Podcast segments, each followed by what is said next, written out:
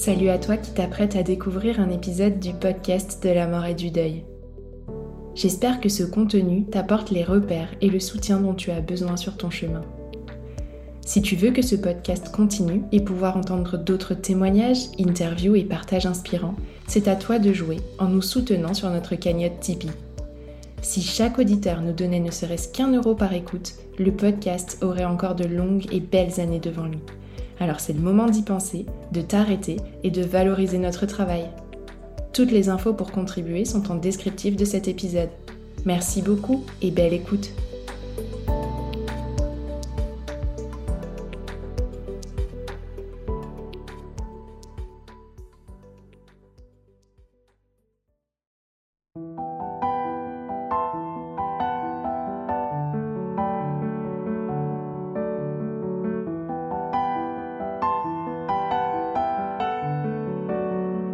Bonjour à toutes et tous et bienvenue sur le podcast de la mort et du deuil, le podcast destiné aux endeuillés d'hier, d'aujourd'hui et à ceux de demain aussi, dans l'espoir de leur apporter une petite bulle de réconfort. Je suis Tiffany, accompagnante professionnelle du deuil et créatrice de ce podcast aux côtés d'Elsa Doll en charge de la technique. Vous le savez, un podcast ne peut briller qu'avec votre soutien. Alors si le cœur vous en dit, c'est le bon moment d'appuyer sur pause et de vous abonner sur votre plateforme d'écoute préférée pour lui envoyer le signal que ce podcast mérite d'être mis en avant. Ce mois de juin nous invite à célébrer les parents. Alors, j'ai eu à cœur de mettre en lumière ceux qui ont perdu l'un, l'autre ou même les deux leurs. Vous entendrez donc une série de témoignages de personnes touchées par cette épreuve à la fin de l'adolescence ou à l'âge adulte. Une prochaine série sera consacrée plus spécifiquement à la perte d'un ou des deux parents dans l'enfance, pour que, comme toujours, chacun puisse trouver résonance avec son propre vécu par ici. Je vous souhaite une belle écoute.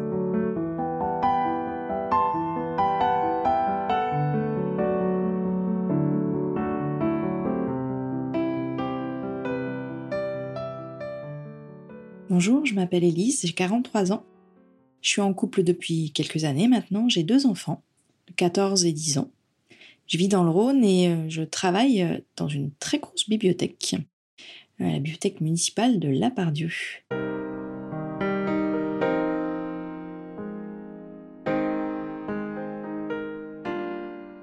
J'ai perdu mon papa, Jean-Jacques, il y a quelques années, même si ça semble une éternité, c'est extrêmement proche pour moi.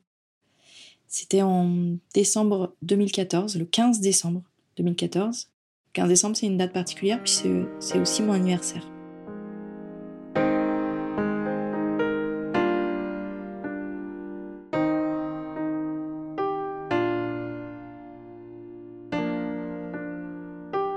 Mon père, c'était un personnage plutôt joyeux, c'était quelqu'un qui était euh, dans l'écoute de l'autre, mais surtout dans le besoin d'aider les autres.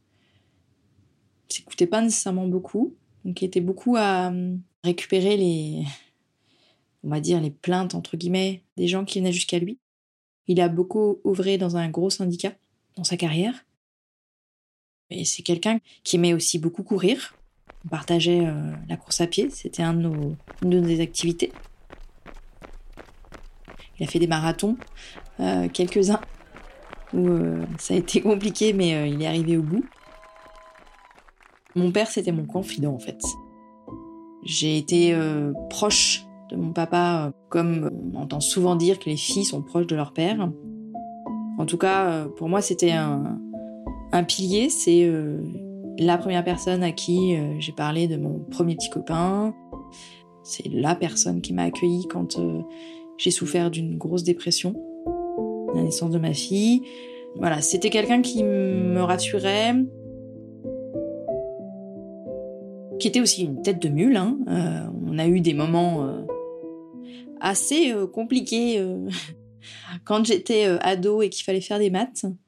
Lui, il comprenait sans problème ce qu'il fallait faire. Moi, il fallait que je reprenne, que je reprenne. Et quand il m'avait expliqué que je ne comprenais toujours pas, ça l'agaçait. C'était aussi quelqu'un qui écrivait extrêmement mal. Il avait une écriture de médecin. Et il n'y a pas si longtemps que ça, je suis retombée sur des écrits de lui, de mes conseils de classe. Il notait avec ses pattes de mouche qui sont presque illisibles. J'ai beaucoup de souvenirs avec mon papa. Des souvenirs aussi, des anecdotes, parce qu'il était très maladroit. C'était la personne qui baissait sa tête au moment où il fallait regarder devant lui, où il se prenait un panneau de signalisation. C'était lui qui portait quelque chose en haut d'un escalier et qui en dévalait tout l'escalier en, se faisant mal aux fesses. Donc voilà, c'était le grand maladroit, Pierre Richard, avec le sourire. C'était une de mes figures d'attachement.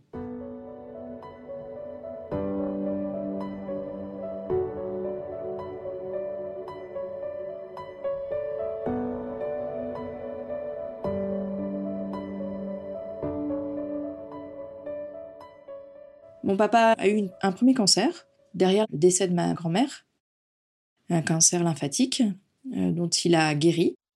Ça a été pris en charge assez rapidement. Il n'y a pas eu de difficultés.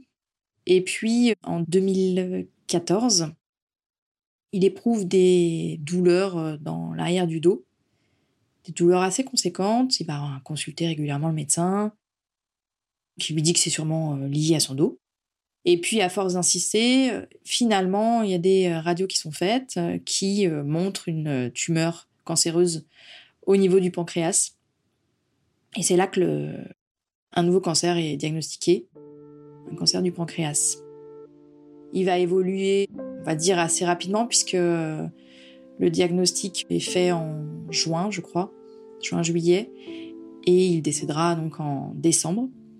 Il y a eu très rapidement une mise en place de la chimio, enfin de tous les traitements, mais il va y avoir à un moment donné une problématique euh, hospitalière qui va faire qu'il va louper un examen et c'est là où euh, son état va extrêmement vite se dégrader. Il va rentrer en octobre, je crois, octobre 2014 euh, à l'hôpital.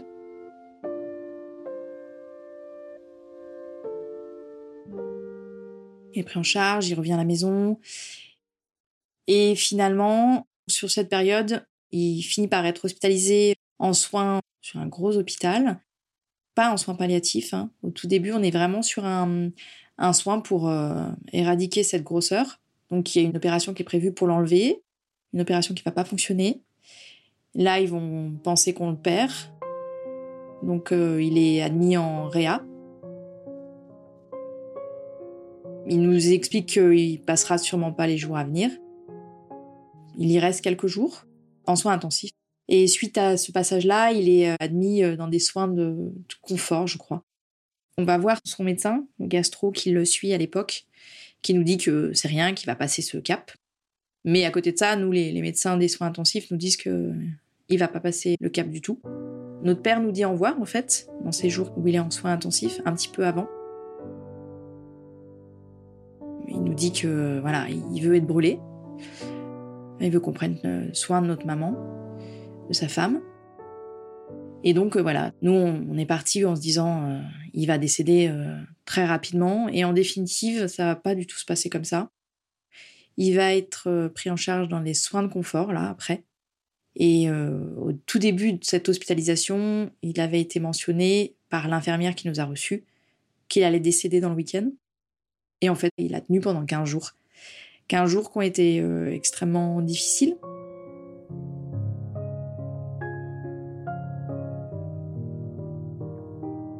Pour ma maman, ça a été euh, très très dur. Elle y est beaucoup restée. Elle a dormi parce qu'elle n'avait pas envie de le laisser partir alors qu'elle euh, était loin de lui.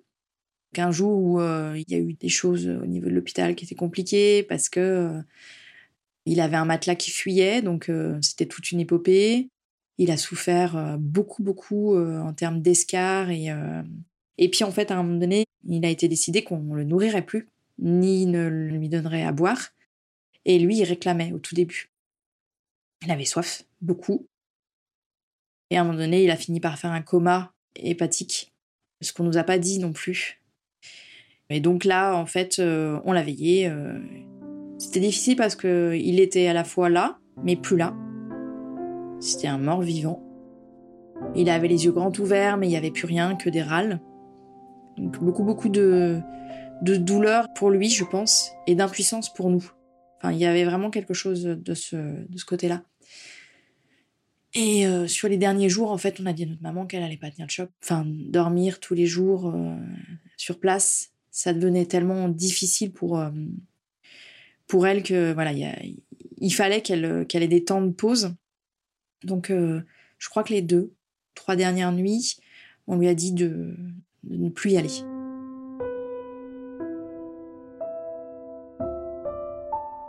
Il m'avait promis quelque chose. Il m'avait promis que qui mourrait pas le, jour de mon anniversaire. Et en fait, si. Il est mort euh, à 5 heures des poussières. Et moi, je suis née à, à 15 heures. Donc, effectivement, il est décédé avant la naissance. C'est assez symbolique quand même.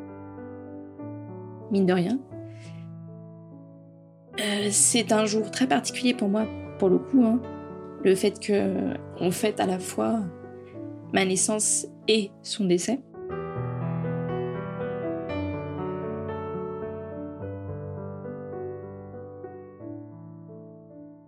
Ce décès a été d'une grande violence en définitive. On n'avait pas du tout euh, imaginé euh, qu'il partirait comme ça. Et en fait, moi, j'avais vécu le décès de ma grand-mère et j'avais pas du tout pensé que hum, on l'accompagnerait sur une fin de vie douloureuse, violente. Quand il est décédé, ça a été difficile, mais ça a aussi été un soulagement de se dire qu'enfin, il allait arrêter de souffrir. Et donc, hum, quand on a appris euh, son décès, on est tout de suite euh, allé le voir à l'hôpital. On n'a pas du tout été accompagné euh, ce jour-là, en fait, l'infirmière nous a dit euh, on vous laisse aller dans la chambre et ça c'est voilà, il y, a eu personne pour nous soutenir. Et donc dans les jours qu'on suivit, c'est un peu un mode euh, robot. Il faut s'organiser avec les les funérailles. Il faut il faut dire aux gens qu'il est décédé. Il y a les papiers à faire après. Enfin voilà. Ces funérailles ont été un très très beau moment. Il y avait énormément de monde, beaucoup de gens qui l'appréciaient. Il y avait Red Charles en musique à plusieurs reprises.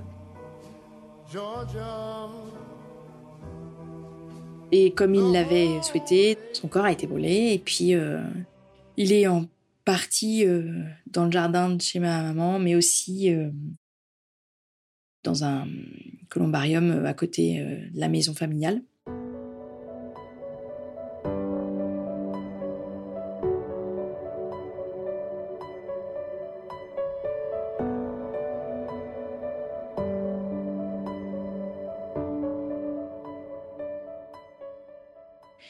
Suite à son décès, je me suis rendu compte que très certainement, euh, j'avais traversé euh, ce qu'on appelle un stress post-traumatique.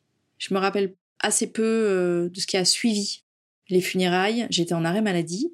Et puis après, j'ai repris le travail. Mais il y a des choses, apparemment, on serait parti en voyage avec ma mère et ma sœur, j'en ai pas de souvenir. Je pense que c'était vraiment le mode robot. Et en même temps, moi, j'avais un petit garçon qui avait un an à l'époque. Donc euh, voilà, il a fallu continuer à avancer.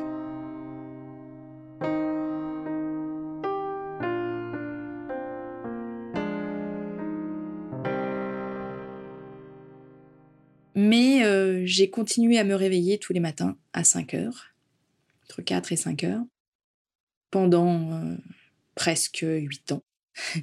et puis à un moment donné, ça a commencé à être complexe d'avoir ce sommeil qui soit toujours coupé à ce moment-là. Donc j'ai décidé d'aller voir une hypno, une hypnothérapeute. On a fait quelques séances et tout l'émotionnel, toute cette tristesse que j'avais alors vécue euh, à ce moment-là, au moment de son décès, les semaines qui ont précédé et celles qui se sont succédées, tout est ressorti. J'ai pleuré pleuré pleuré pleuré pendant une semaine. Mais ça m'a été bénéfique puisque j'ai arrêté de me réveiller à 5 heures du matin. Donc euh, je suis plutôt heureuse d'avoir réussi à faire cette démarche, même s'il m'aura fallu beaucoup de temps. Et puis avec mes enfants, on continue, euh, avec mes enfants, ma mère, ma sœur, d'évoquer notre père, pour ma mère son compagnon, mes enfants euh, leur grand-père. On en parle régulièrement. J'ai pas du tout de tabou concernant la mort. Je trouve que c'est dommage d'ailleurs qu'on puisse pas en parler plus facilement. C'est triste de perdre, c'est extrêmement triste, ça fait très mal de perdre quelqu'un. Mais en même temps, moi, je, trouve que c'est essentiel de pouvoir faire perdurer son souvenir à travers ce qu'on en dit à ses proches et comment eux, ils le percevaient.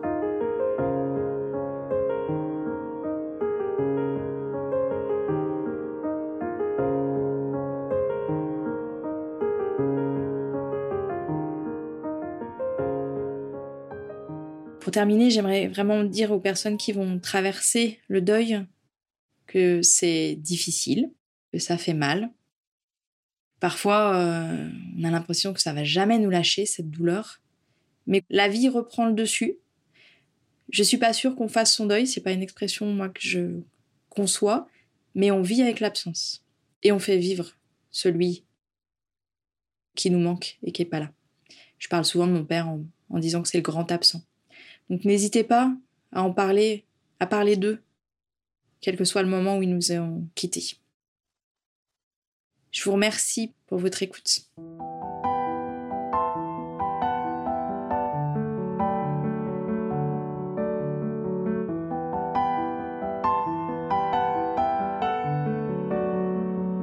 Et voilà, avec cette série dédiée au deuil des parents, nous terminons déjà la seconde saison du podcast. Si cet épisode, et plus largement cette saison, vous ont plu, prenez quelques instants pour laisser 5 étoiles sur votre plateforme d'écoute préférée et aussi un petit mot de soutien sur Apple Podcast. Ces actes sont nos meilleurs alliés pour développer la visibilité du podcast et lui permettre de s'inscrire dans la durée. Pour suivre toute l'actualité du podcast de la mort et du deuil, retrouvez-le sur Instagram, at podcast de la mort et du deuil. Cet épisode a été monté, mixé et arrangé par Elsa Doll. Je vous dis un grand merci à toutes et tous pour votre fidélité et vous donne rendez-vous la semaine prochaine pour un nouvel épisode.